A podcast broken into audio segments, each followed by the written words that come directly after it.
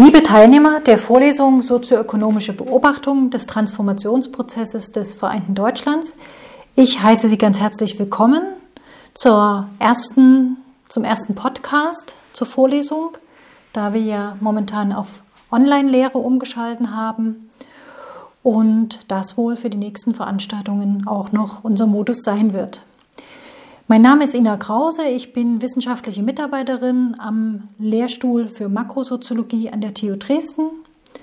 Das schon seit 2015 und diese Vorlesung findet im Rahmen des Moduls, des Spezialisierungsmoduls Makrosoziologie statt und soll sie mit der Sozialstrukturanalyse Deutschlands auf eine ganz besondere Art und Weise bekannt machen.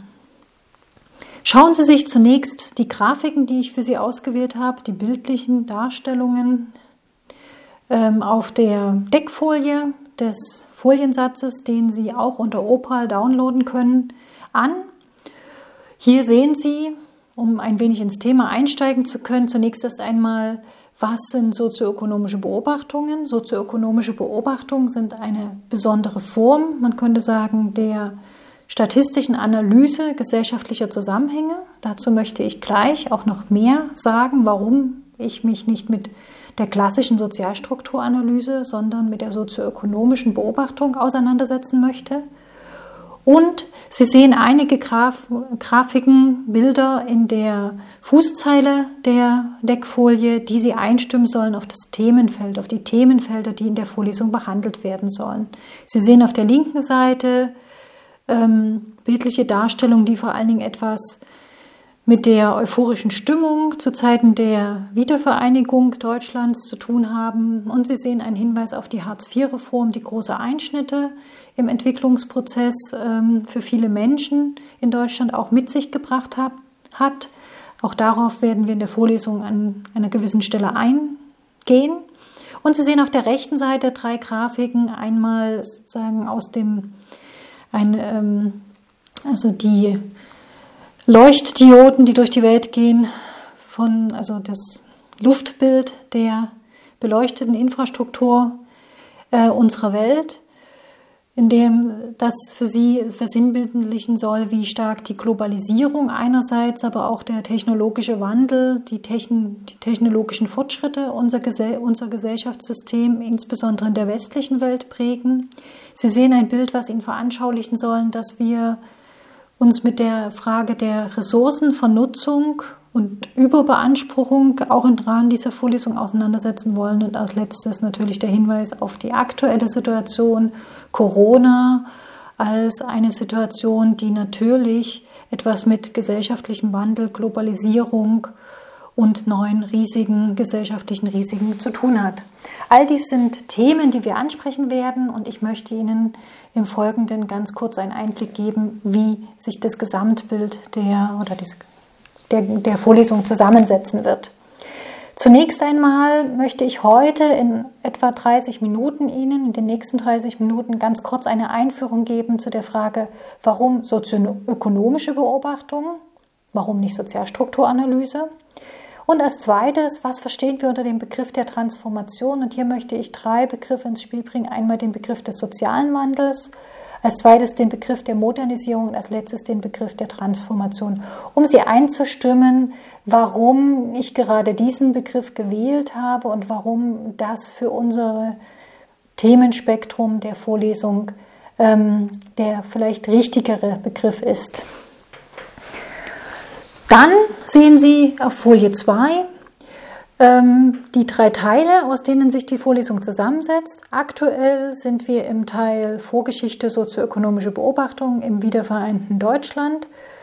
Ähm, dieser Teil setzt sich zusammen aus drei Veranstaltungen oder beziehungsweise wird letztlich aus drei, äh, zwei äh, Podcasts und einem zusätzlichen einleitenden Podcast, den Sie soeben hören, bestehen, plus die einführende Aufgabe, wo ich Ihnen ja auch Materialien nicht von mir selbst produziert, sondern eben einen Podcast ähm, des Westdeutschen Rundfunks und ähm, auch noch ähm, Materialien zum Lesen gegeben hatte, in denen sie sich vor allen Dingen mit der Fragestellung, wie es zum Bruch des Bretton Woods-Systems kam, was eben ein wesentlicher Aspekt der Entwicklungen in den 70er und 80er Jahren in der Bundesrepublik Deutschland darstellt. Darauf kommen wir im nächsten, äh, auch in der nächsten Sitzung, in dem nächsten Podcast auch nochmal genauer darauf zu sprechen.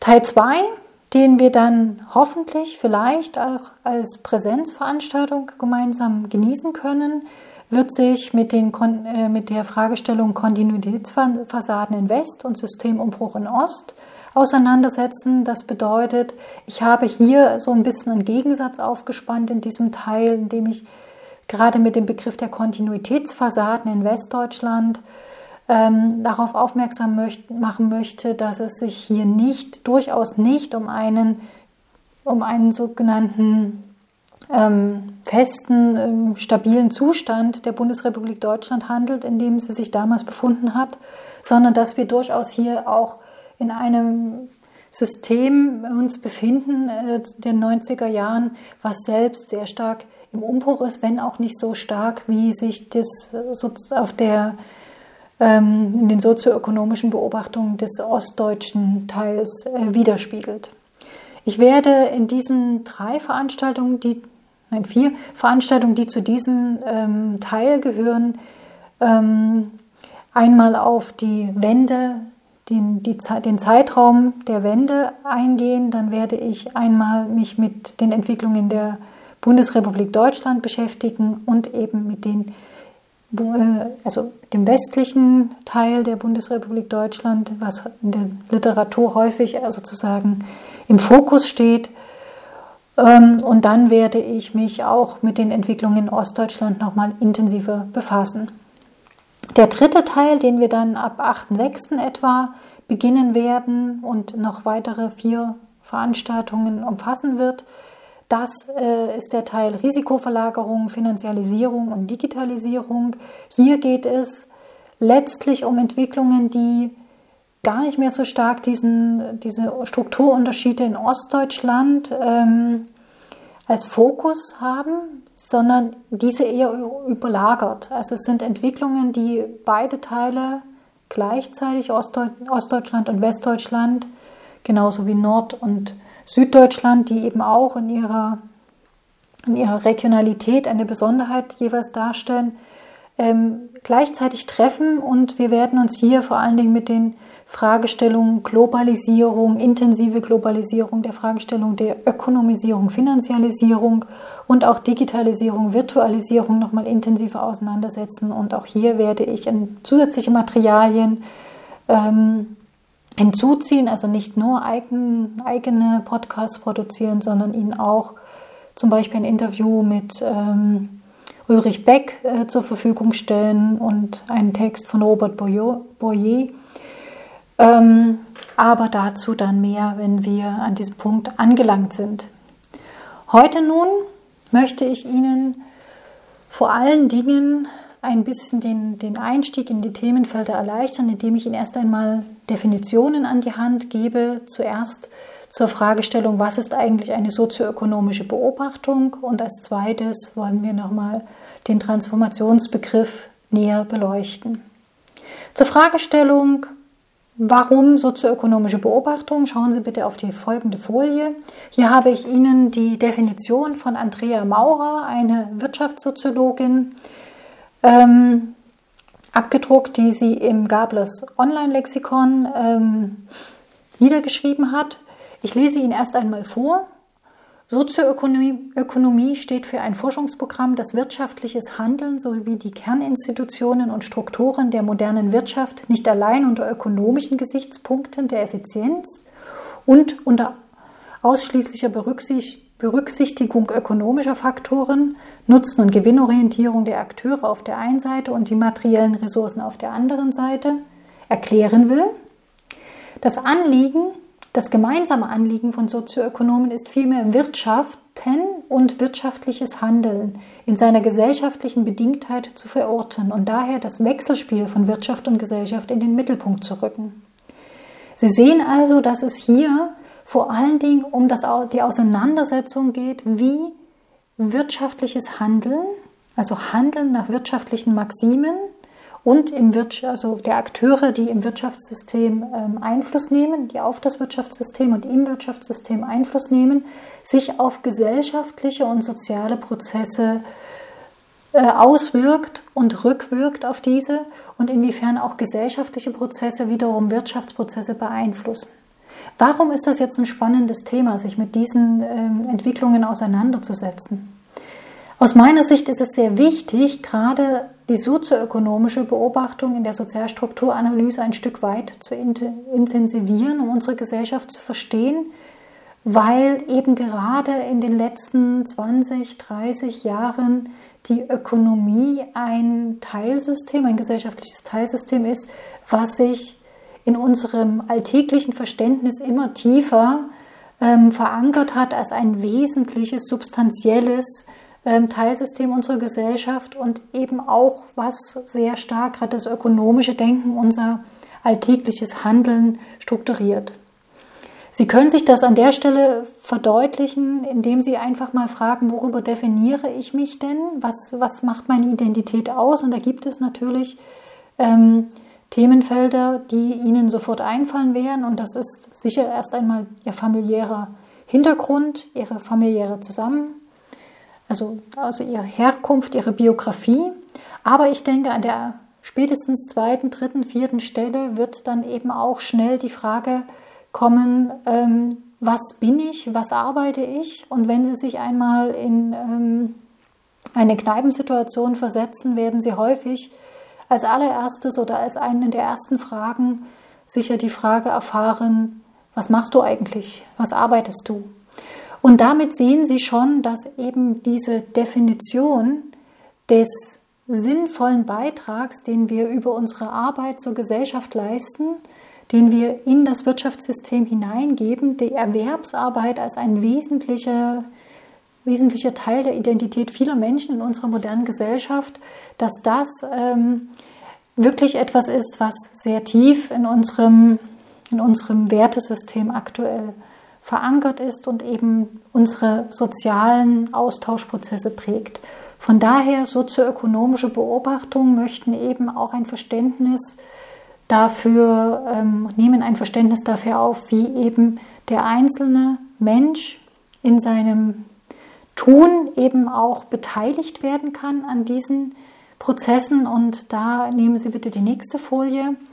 Und da sehen Sie, was die soziologische sozioökonomische Beobachtung ähm, in den Projekten SOEP 1, 2 und 3 als Definitionsmerkmale des sozioökonomischen Beobachtung hervorhebt, nämlich einerseits möchte die sozioökonomische Beobachtung ähm, die Veränderung in individueller Teilhabemuster von Personen in Haushalten, also von Personen in Haushalten, in Familienzusammenhängen herausstellen und analysieren, Teilhabemuster, Teilhabechancen, Verwirklichungschancen, das sind jetzt unterschiedliche Konzepte, aber die Teilhabechancen ist etwas, integriert zu sein in eine Arbeitsgesellschaft. Wenn Sie sich die ähm, Gleichstellungsziele anschauen, dann geht es sehr häufig darum, Bildungsbeteiligung und eben auch die Beteiligung am Arbeitsmarkt vor allen Dingen sicherzustellen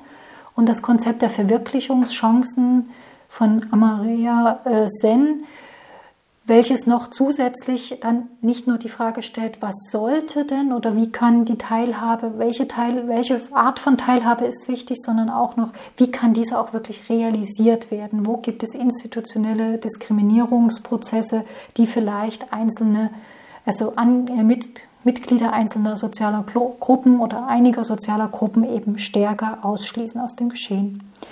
Zweiter Punkt ist, dass auch institutionelle Veränderungen im deutschen Produktions- und Sozialmodell äh, angeschaut werden. Also die Regulierungsebene spielt eben auch eine große Rolle, um die sozioökonomischen Prozesse, den Wandlungsprozess zu verstehen. Das heißt, wofür neue Regulierungen, des, zum Beispiel des Arbeitsmarktgeschehens, Einführung äh, oder beziehungsweise die äh, Liberalisierung von Leiharbeit zu einer neuen Dynamik, die dann eben ganz stark rückwirken kann auf das Leben Einzelner, die eben in Leiharbeit beschäftigt sind oder eben nicht.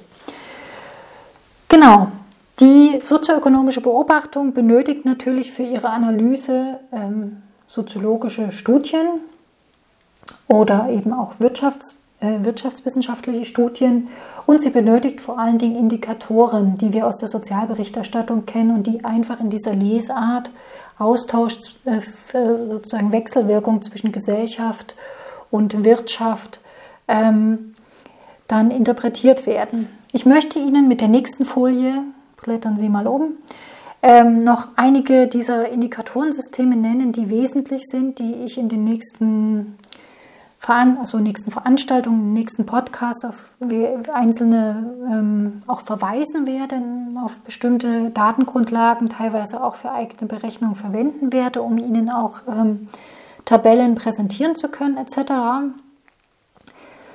Das sind eben als allererstes die volkswirtschaftliche Gesamtrechnung, eine der ältesten ähm, statistischen Instrumente, mit denen die Volkswirte schon seit sehr langer Zeit, also seit Beginn der Bundesrepublik, also seit Anfang der Bundesrepublik Deutschland, die ökonomischen ähm, Entwicklungen überwachen und beobachten, eben zum Beispiel die Entwicklung des Bruttoinlandsproduktes, das, das sozusagen das, ähm, die Addition, könnte man sagen, aller im Inland erzeugten ähm, Produkte und sozusagen, also welche Wirtschaftskraft wird sozusagen hergestellt, wie, ist, wie entwickelt sich diese Wirtschaftskraft und wie steigert sie sich.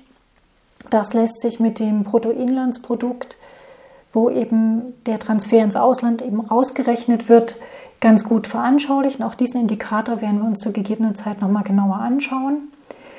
Und ich möchte darauf verweisen, dass eben dieses, ähm, diese volkswirtschaftliche Gesamtrechnung, die eben in Form von Berichten jedes Jahr von dem Statistischen Bundesamt ähm, vorgelegt wird, dass die sich aber auch in einer Weiterentwicklung spätestens seit dem Jahr 2010 befindet, als eine Enquete-Kommission einberufen wurde vom Deutschen Bundestag, sich mit der Fragestellung, wie messen wir Wachstum, Wohlstand und Lebensqualität einmal auseinanderzusetzen. Und es gibt inzwischen einen Abschlussbericht vom Jahr 2013, wo sehr gute Vorschläge gemacht wurden, welche anderen als die rein materiellen Indikatoren für ökonomischen Wohlstand, die ökonomische Wohlstands- und Wohlfahrtsmessung ähm, besprochen werden, angekündigt werden und inzwischen auch über die OECD-Daten Daten zum Teil ähm, verfügbar sind.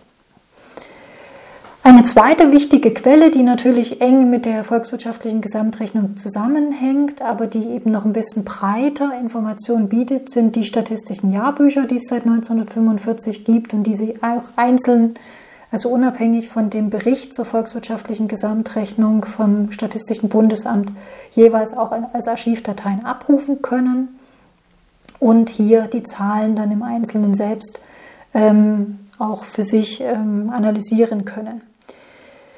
Dann gibt es auch noch ähm, zwei Systeme, die sich noch stärker auf die sozialen Indikatoren ähm, konzentrieren. Einmal ist das der Datenreport in Deutschland, der seit 1985 verfasst wird.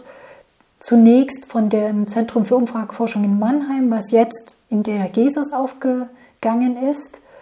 Und seit dem Jahr 2008 wird dieser Datenreport aller, ich glaube, zwei, drei Jahre neu aufgelegt und eben vom Wirtschaftszentrum Berlin, Wissenschaftszentrum Berlin, Entschuldigung, Wissenschaftszentrum Berlin neu herausgegeben mit Unterstützung der, des ähm, Statistischen Bundesamtes. Ja, und dann gibt es noch ein spannendes Indikatorensystem neben dem SÖB, was ich Ihnen ja schon angedeutet habe, SÖB 1, SÖB 2, SÖB 3, sehen Sie auf der letzten Folie.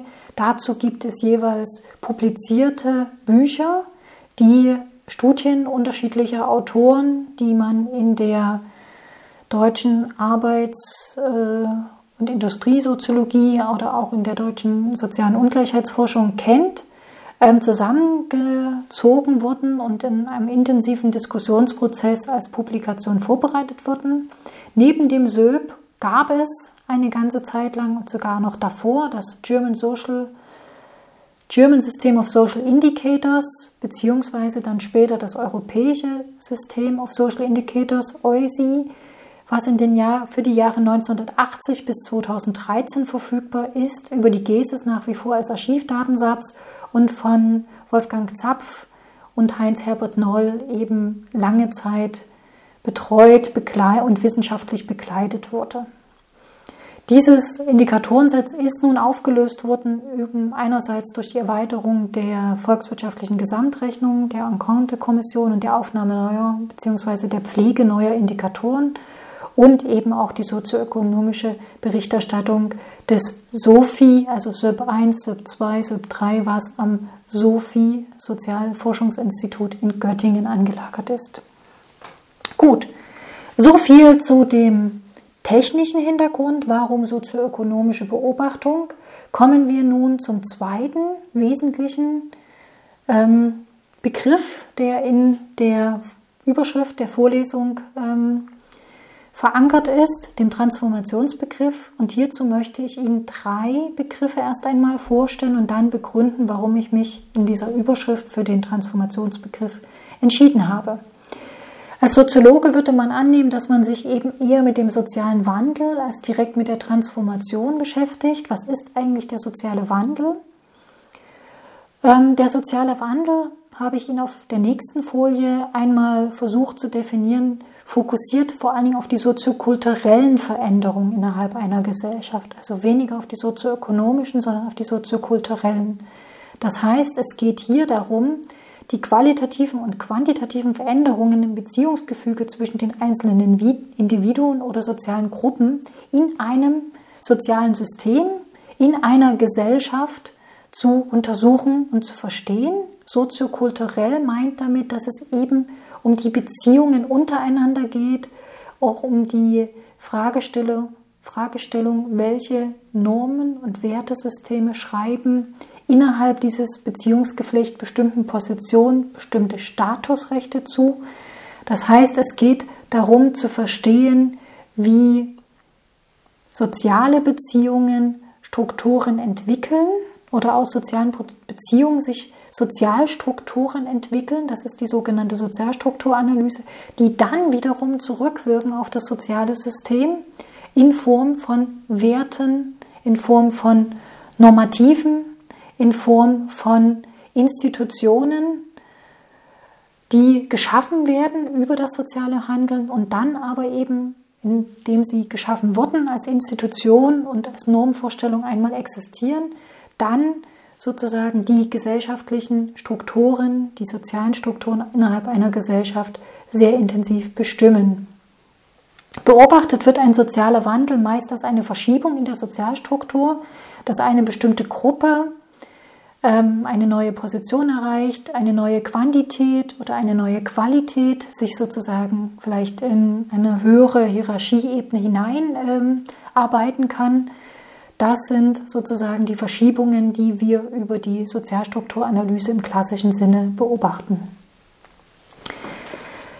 Nun gibt es ja auch noch den Begriff des gesellschaftlichen Wandels und ich möchte ganz kurz ein bisschen den Begriff sozialer Wandel noch einmal mit einem Hinweis auf William F. Eckburn, Eckburn ähm, genauer unterlegen, in der da schreibt, dass eben soziale Wandlungsprozesse, also gesellschaftliche Veränderungsprozesse sich nicht ähm, gleichzeitig in der gesamten Gesellschaft vollziehen. Wie wir, wie wir gerade ja schon gesehen haben, in der Sozialstruktur finden Verschiebungen statt und hierdurch gibt es einen Wandel, der zunächst erst einmal als ein, ein sozialer Wandlungsprozess verstanden wird, der aber noch nicht unbedingt als ein gesellschaftlicher Wandlungsprozess verstanden wird, der die gesamte Gesellschaft wie wir auch immer wir sie dann zu diesem Zeitpunkt definieren, ähm, umfasst, sondern zunächst beobachten wir sozialen Wandel an der einen oder anderen Stelle im System, in verschiedenen Teilbereichen des Systems, im Wirtschaftssystem, im politischen System,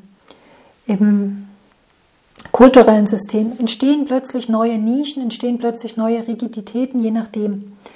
Und dann kann es sein, dass bestimmte Phänomene, die aufeinander bezogen sind, nicht mehr zusammenpassen. Zum Beispiel, das jetzt ähm, das Berufsbild und das Ausbildungssystem. Und dann entsteht etwas, das ist so wie eine Art Kettenreaktion oder zumindest eine Wechselwirkung zwischen diesen Systemen stattfindet und hier Anpassungsprozesse stattfinden müssen. Also wenn sich ein sozialer Wandlungsprozess sehr stark dynamisiert, zum Beispiel ähm, die Geschlechterfrage sehr stark zu einem gesellschaftlichen Thema wird, dann kann es sein, dass das eben Auswirkungen hat auf viele Bereiche, von denen man zunächst glaubte, dass sie nicht betroffen sind. Und diese, diese Wechselwirkung erst, zunächst die Unpassbarkeit, die wir hier als Cultural Lag bezeichnen, und dann die sozusagen nachholende Entwicklung anderer Systeme, das alles zusammengenommen, wenn es diese Anpassungsprozesse gibt, dann sprechen wir von einem gesellschaftlichen Wandel. Gut, gesellschaftlicher Wandel. Wie schon gesagt, bezieht sich sehr stark darauf, ähm, das Verständnis, äh, auch ein Verständnis, dass die sozialen Prozesse in der Gesellschaft vor allen Dingen Austauschprozesse zwischen unterschiedlichen Gruppen sind. Ich hatte ja schon gesagt, dass es für mich sehr spannend ist, jetzt den Austauschprozess zwischen Wirtschaft und Gesellschaft näher auseinanderzunehmen. Kommen wir aber, bevor ich darauf nochmal eingehe, zu dem Begriff der Modernisierung noch zu sprechen. Der Begriff der Modernisierung war besonders in den 60er, 70er Jahren ein sehr prägender Begriff für die soziologische Analyse gesellschaftlicher Entwicklungen. Und dieser Begriff äh, umfasste vor allen Dingen ein Verständnis, dass eine die gesellschaftliche Entwicklung sich sozusagen in eine positive Richtung entwickelt. Also ich lese hier einfach mal das Zitat von Wolfgang Zapf vor. Modernisierung ist die Entwicklung von einfachen und armen Agrargesellschaften zu komplexen, differenzierten und reichen Industriegesellschaften, die nach innen und außen ein bestimmtes Maß an Selbststeuerungsfähigkeit besitzen. Und dann nochmal in Anlehnung an Bendix, ähm, unter Modernisierung verstehe ich einen Typus des sozialen Wandels, der seinen Ursprung in der englischen industriellen Revolution von 1760 bis 1830 und in der politischen französischen Revolution von 1789 bis 1794 hat. Modernisierung besteht im wirtschaftlichen und politischen Fortschritt einer Pioniergesellschaft und den darauf folgenden Wandlungsprozessen der Nachzügler. Sie sehen also, dass es hier bei dem Modernisierungsprozess vor allen Dingen schon um die Frage nach dem wirtschaftlichen, aber noch politischen, aber auch politischen Fortschritt geht. Und der Fortschrittsgedanke, der Fortschrittsglaube, dass sich Gesellschaften in eine positive Entwicklung, in eine Höherentwicklung befinden, das ist ganz eng mit dem Modernisierungsbegriff verbunden. Modernisierung bedeutet Höherentwicklung, sich weiterentwickeln, aus etwas herausentwickeln. Und das prägte das ähm, die sozialwissenschaftliche Analyse sehr stark in, bis in die 70er Jahre hinein, parallel eigentlich auch zum gesellschaftlichen Tendenz, sich nach dem Krieg in einer Nachkriegsphase äh, wieder zu erheben und eben wieder voranzukommen, wieder Wachstum und Wohlstand ähm, erleben zu können. Bricht aber spätestens in den 70er Jahren, worauf ich in dem nächsten Podcast näher eingehen möchte, mit einem starken Skeptizismus, ob diese Entwicklung, die man als so eine starke Höherentwicklung ähm, empfunden und analysiert hat, also eine Liberalisierung, eine Demokratisierung, eine ähm, ökonomische Wohlstandsentwicklung, Wohlfahrtsentwicklung, ob das denn wirklich ähm, tatsächlich Höherentwicklungen in allen in allen, äh, aus allen Perspektiven heraus bedeutet. Und der große Skeptizismus dann der 70er, 80er Jahre, der mit diesem Denken eigentlich weitgehend abschließt. Deswegen der Modernisierungsbegriff ein spannender Begriff, um sich mit den unterschiedlichen Denkkulturen der Soziologie zum gesellschaftlichen Wandel auseinanderzusetzen, aber nicht geeignet, um sozioökonomische Beobachtung des wiedervereinten Deutschlands durchzuführen, weil wir hier nicht mehr in diesem Denken von Modernisierung unterwegs sind. Deswegen Transformation. Sozialer Wandel war, hatte ich ja schon gesagt, ist eher ein, äh, eine, ein Begriff, den man verwendet, um eben wirklich Wandlungsprozesse im Kleinen, aber auch im Großen sichtbar zu machen, aber nicht um zu sagen, dass sich hier Linien ergeben, die sehr stark die Gesellschaft wirklich dauerhaft verändern.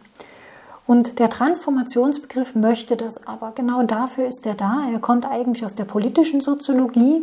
Nehmen Sie bitte die nächste Folie dazu. Und da beschreibt er etwas wie einen langfristigen Prozess, der weitreichende Veränderungen in verschiedenen Teilen der, der Gesellschaft, Teilsystem umfasst und von dem Produktions- und Konsummuster, rechtliche Konzepte, Organisationsformen bis hin zu kulturellen Vorstellungen äh, betroffen sind. Das, und wichtig ist auch, dass diese Veränderungen interdependent sind. Das heißt, sie beeinflussen sich gegenseitig. Die Dynamik ist sehr, ähm, sehr aktiv, könnte man sagen, also eine aktive Dynamik, die sozusagen von einem System in das andere gibt es Entwicklungslinien, die sich forttragen. Dann spricht man von einer Transformation, eine wirklich verändernde Kraft, die immer weiter um sich greift. Und zu einer richtigen Transformation, nehmen Sie die nächste Folie bitte hier hinzu, ähm, spricht man dann, wenn man, wenn sich verschiedene Änderungen in Teilbereichen gegenseitig noch verstärken und gesellschaftlichen Entwicklungen dann eine, auf, über eine lange Zeit hinweg eine dauerhaft, eine Richtung, eine scheinbare Richtung geben, dass man sagen kann, aha, okay, es entwickelt sich in die Richtung zu mehr Freiheit. Es entwickelt sich in die Richtung zu mehr ökonomischer Bestimmtheit etc. Und genau das ist der Begriff, den ich benötige, um die Linien, die ich mit Ihnen zeichnen möchte, in den nächsten Sitzungen, in den nächsten Podcasts äh, nachverfolgen zu können. Wir wollen über langfristige Entwicklungen sprechen. Wir wollen über Entwicklungen sprechen, die sich gegenseitig beeinflussen, die vielleicht auch eine Zeit lang nebeneinander existieren, aber doch irgendwie auch dann letztlich in einem, man könnte sagen, gemeinsame Transformationsdynamik übergehen. Und wichtig ist dabei immer noch, dass Pfadabhängigkeiten hier eine Rolle spielen, dass einmal vorangegangene Entwicklungen weitere Entwicklungen auslösen und genau diese Dynamik der Pfadabhängigkeit ähm, dann aber eben über einen Prozess der dauerhaften Transformation sich ähm, sozusagen sichtbar wird. Das war der Einstieg in die Vorlesung. Ich hoffe, dass Sie jetzt ein bisschen mehr wissen, in welche Richtung ich im folgenden Podcast meine Argumentation entwickeln möchte. Der nächste, das nächste Thema ist ähm, Sättigungskrise, Aufruhr und Skeptizismus, die Mobilisierung neuer sozialer Kräfte in den Wachstum, gegen die Wachstumsbestrebungen der Bundesrepublik Deutschland der 1970er bis 1980er Jahre. Und ich werde, bin dabei, diesen Podcast gerade zu entwickeln und den Foliensatz dazu und werde den dann spätestens am 20.04. online stellen. Vielen Dank, ich freue mich auf, Ihre, auf den Austausch mit Ihnen. Bitte Sie nochmal jetzt ähm, sich auch in, auf der Opal-Seite noch ein bisschen umzuschauen. Bitte nochmal die Materialien für das erste Thema, die Genese des neoliberalen Paradigmas im Licht der deutschen Wirtschafts- und Währungsgeschichte, ähm, genauer anzuschauen und bitte auch im Forum einen Beitrag beizusteuern, dass wir ins Gespräch kommen. Und ich werde auch nach dem nächsten Podcast ähm, zur Sättigungskrise Aufruhr und Skeptizismus in der Bundesrepublik Deutschland der 70er, 80er werde ich Sie wieder bitten, sich im Forum zu einer ganz bestimmten Frage, die ich dann am Ende des Podcasts stellen werde, im Folgensatz auch schriftlich darlegen werde, ähm, zu beteiligen. Vielen Dank. Kommen Sie gut ins Semester, bleiben Sie gesund und wenn Sie Fragen haben, melden Sie sich bitte bei mir persönlich per E-Mail oder eben gerne im Forum.